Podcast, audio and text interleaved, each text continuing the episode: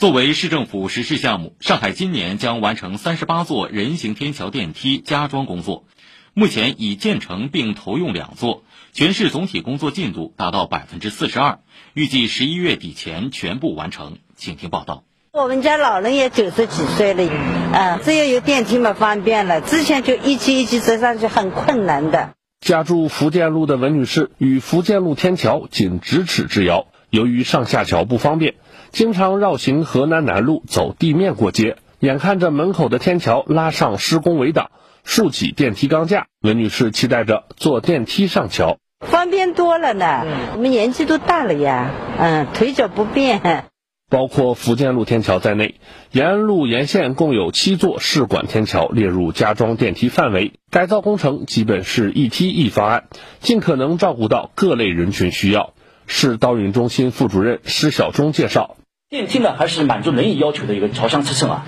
是指不锈钢的圆形扶手，低位呢有这种操纵箱，有盲文按钮的，有语音报站，有后侧的一个半身镜，满足各类人群的一个需要。二十五度电梯啊，除了江苏路以外，全部选择 GRC 的一个装饰挂板为外墙材料。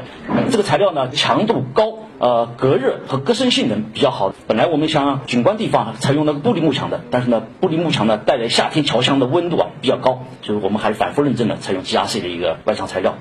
施小忠说，目前延安路七座天桥、二十五部电梯加装工程完成过半，正加紧施工，已经完成了九柱电梯的钢结构的安装。接下来呢，主要还是三柱人行天桥，呃，西藏南路、石门路、江苏路装基础，就是开始要实施了。上海今年计划完成三十八座人行天桥、一百六十一部垂直电梯的加装工作。目前，除了已完成并投入使用的两座人行天桥外，开工二十九座，项目整体工作进度达百分之四十二，预计十一月底前全部完成。以上由记者王迪杰报道。